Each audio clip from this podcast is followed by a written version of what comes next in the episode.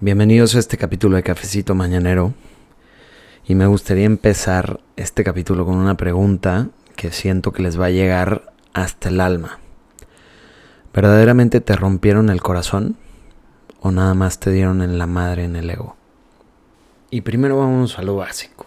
Yo creo que todos hemos experimentado alguna vez que nos rompan el corazón de una manera u otra.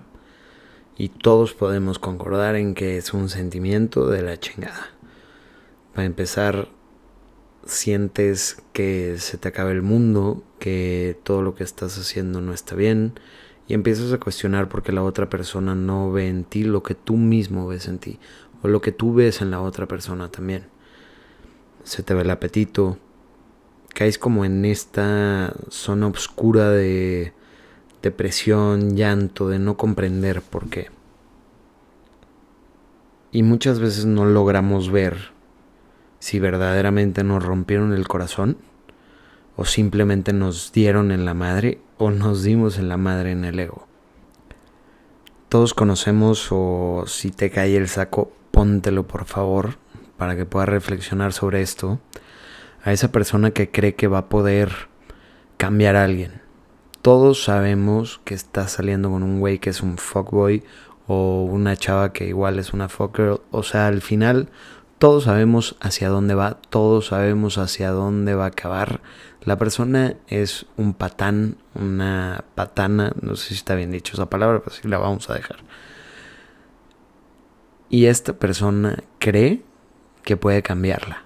Esta persona cree que va a poder hacer lo imposible, lo que no pudieron hacer todas las otras mujeres que estaban antes de ella. Y oh sorpresa, ¿qué es lo que termina pasando al final? ¡Pum! Terminamos con el corazón roto o con el ego destruido. Y vamos a explicar más o menos qué es el ego. El ego, como decía Freud, es una perspectiva de nosotros mismos. Lo que nosotros vemos, que nosotros somos. Es una imagen que además de ser flexible, es dinámica, es maleable, va cambiando con el tiempo no siempre es la misma y conforme vamos creciendo, conforme vamos teniendo diferentes situaciones en nuestra vida, esta también va cambiando. Al final es una perspectiva de lo que nosotros vemos de nosotros mismos. Es una imagen que nosotros creamos en nuestra cabeza para describirnos a nosotros, a ti. ¿Quién eres tú en tu propia cabeza? Yo creo que dentro de nuestra vida hay dos maneras de alimentar el ego existe una manera positiva y una manera negativa. Seguramente va a haber mucha gente que no esté de acuerdo con lo que yo estoy diciendo porque últimamente, o por lo menos en nuestra generación y dos o tres generaciones arriba, se ha hablado del ego como esta parte mala o esta parte oscura que todos estamos tratando de suprimir porque nos va a llevar a la fregada. Y yo lo veo diferente, yo creo que el ego tiene estas dos partes una en la que puedes alimentarlo de manera positiva o puedes alimentarlo de manera negativa. Al final recordemos que el ego es una simple imagen de nosotros mismos. Si tú alimentas esa imagen a desmedida y la exaltas sin tener un balance de tu propia imagen, obviamente va a ser súper fácil el romper esa imagen de lo que verdaderamente eres. Y es lo que le pasa a muchísimas de estas personas que creen que pueden cambiar a alguien que no está demostrando absolutamente nada para hacerlo. Hay una gran diferencia en lo que nosotros vemos en la persona o lo que nosotros creemos de la persona que lo que la persona verdaderamente es. Y muchas veces nuestra decepción viene de que esa persona no alcanza los estándares que nosotros creíamos de la persona cuando la persona simplemente nunca ha sido diferente. Lo único que cambió fue nuestra perspectiva de esa persona.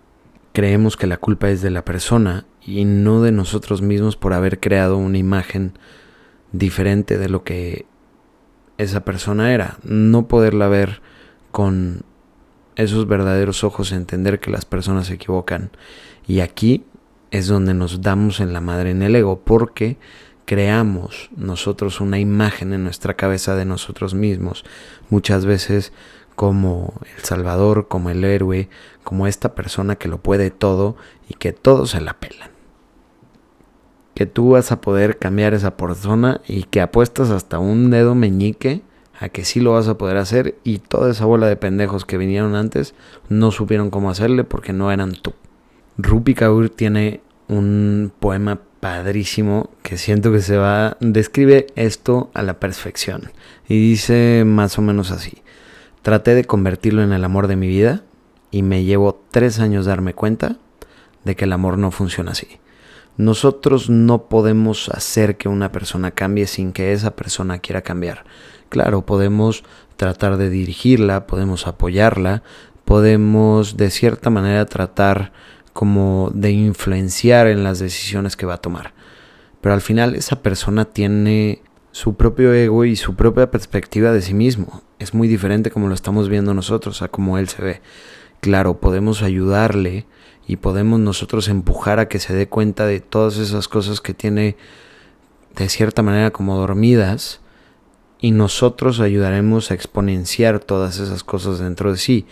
Pero no podemos hacer que una persona cambie si esa persona no quiere cambiar o esa persona no tenía la capacidad de cambiar y nosotros vimos algo que no existía ahí por el simple hecho de creer que nosotros podríamos hacer que la otra persona cambie. Dentro de la manera positiva y la negativa que nosotros podemos alimentar nuestro ego, ya mencionamos algunas, es como esta idealización de nuestra propia persona o el creer que nosotros lo podemos todo.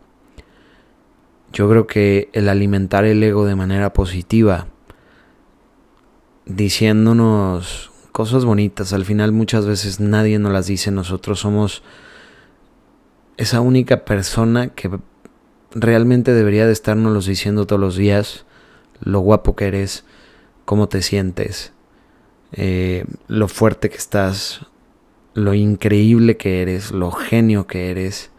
Al final cualquiera podrá pensar lo que quiera y mucha gente te podrá decir y te podrá de cierta manera confirmar lo que ya crees, pero no es su responsabilidad el hacerlo, es nuestra propia responsabilidad el estar alimentando nuestro ego todos los días con cosas positivas, porque el día en el que te toque enfrentarte a una situación en la que alguien quiera atacarte o quiera aventarte para abajo, el que tu ego esté fuerte o el que tu ego esté alimentado de manera correcta va a hacer que tú no te tomes esos comentarios en serio y no los hagas tuyos.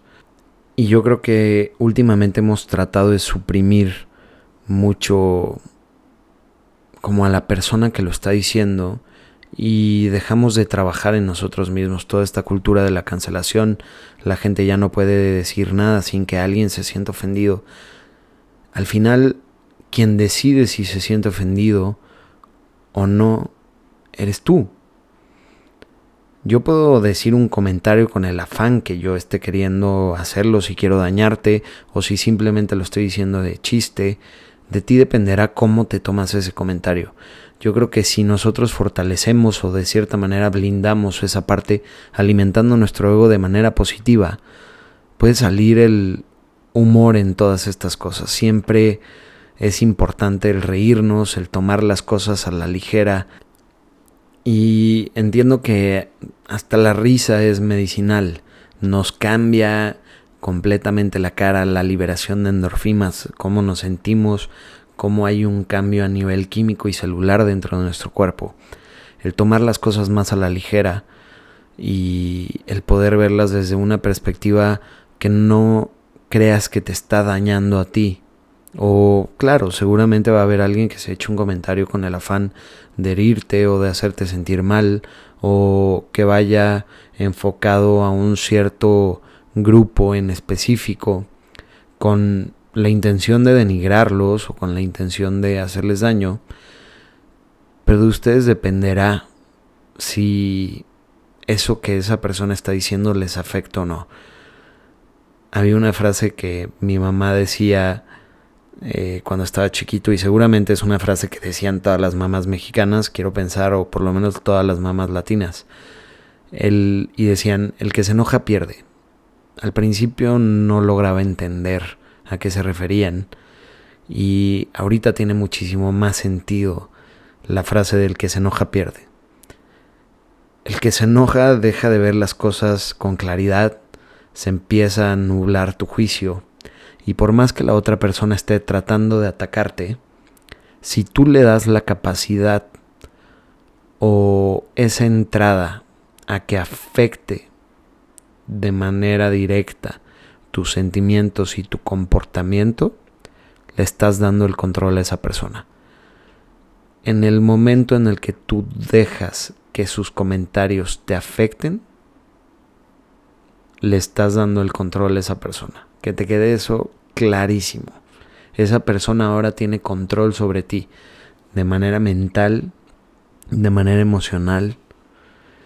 Y es súper difícil podérselo quitar de vuelta. ¿Cómo nosotros nos podemos defender de esto? A través de alimentar nuestro ego de manera positiva, pero siempre manteniendo un balance. ¿Cómo sabemos o cómo distinguimos si verdaderamente nos rompieron el corazón? Si nosotros entendemos ya después de analizarlo que el ego no es lo que se dañó, sino más bien una parte sentimental real. Dejamos que fluyan las cosas, obviamente este proceso no es nada sencillo, puede tomar años y años y años de trabajo. Y a pesar de todo lo que hacemos, no podemos cerrar el ciclo. Que aquí hay una parte súper importante. Muchas veces, si no es que casi todas, tratamos de buscar el ciclo con la otra persona. ¿Por qué? Porque chingados quieres cerrar un ciclo con la otra persona a la que ya no soportas, a la que ya no quieres ver, a la que cierra el ciclo en ti. Deja de lastimarte abriendo heridas que ya están cerradas. ¿Cómo pretendes que sane la herida si no la dejas de tocar? El cerrar el ciclo es contigo, no tiene que ser con la otra persona, tú no tienes que ir a hablar y que la otra persona te pida perdón por lo que hizo. Es un trabajo que tienes que hacer interno, es un trabajo que tienes que hacer tú y hay cosas con las que tienes que hacer las paces. Si esa persona te hizo algo que verdaderamente te dañó, ¿por qué necesitas que esa persona te pida perdón? Estamos hablando de un trabajo de madurez emocional en el momento en el que tú empieces a darte cuenta que no necesitas de las demás personas para poder cerrar los ciclos, sino simplemente de ti, de tus pensamientos y de tu madurez emocional, vas a ver cómo todo va a cambiar de manera radical. Te vas a dar cuenta que tú tienes el poder, tú eres la única persona que tiene el control de dejar que esas cosas pasen y dejen de afectar tu vida. Es como si supiéramos que tenemos una piedrita en el zapato y nunca nos las quitamos porque creemos que alguien más nos las tiene que quitar cuando lo único que tenemos que hacer es nosotros mismos quitarnos el zapato. O saber o hacernos a la idea que la piedrita también va a estar ahí y acomodarnos con esa piedrita. Hay muchas veces que estas heridas son tan profundas que no las podemos quitar, pero también está bien asimilarlas y saber que a pesar de que nos hacen daño o a pesar de que nos están molestando, van a estar ahí. No podemos quitarla, no podemos moverla. Es como lo que pasa con nuestros ojos, con la nariz. Si yo no te digo que veas tu nariz, lo único que vas a pensar en este momento es en ver tu nariz. Nuestra mirada o nuestros pensamientos bloquean completamente nuestra nariz.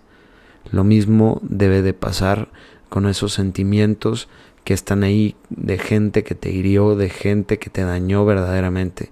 Tienes que trabajarlo hasta el punto de hacer las paces con que siempre va a estar ahí. Hay heridas que no vamos a poder curar al 100%, pero también está padre tener estas cicatrices para recordarnos qué fue lo que se sintió y qué no debemos de hacer para volverlo a sentir y seguramente te va a volver a pasar.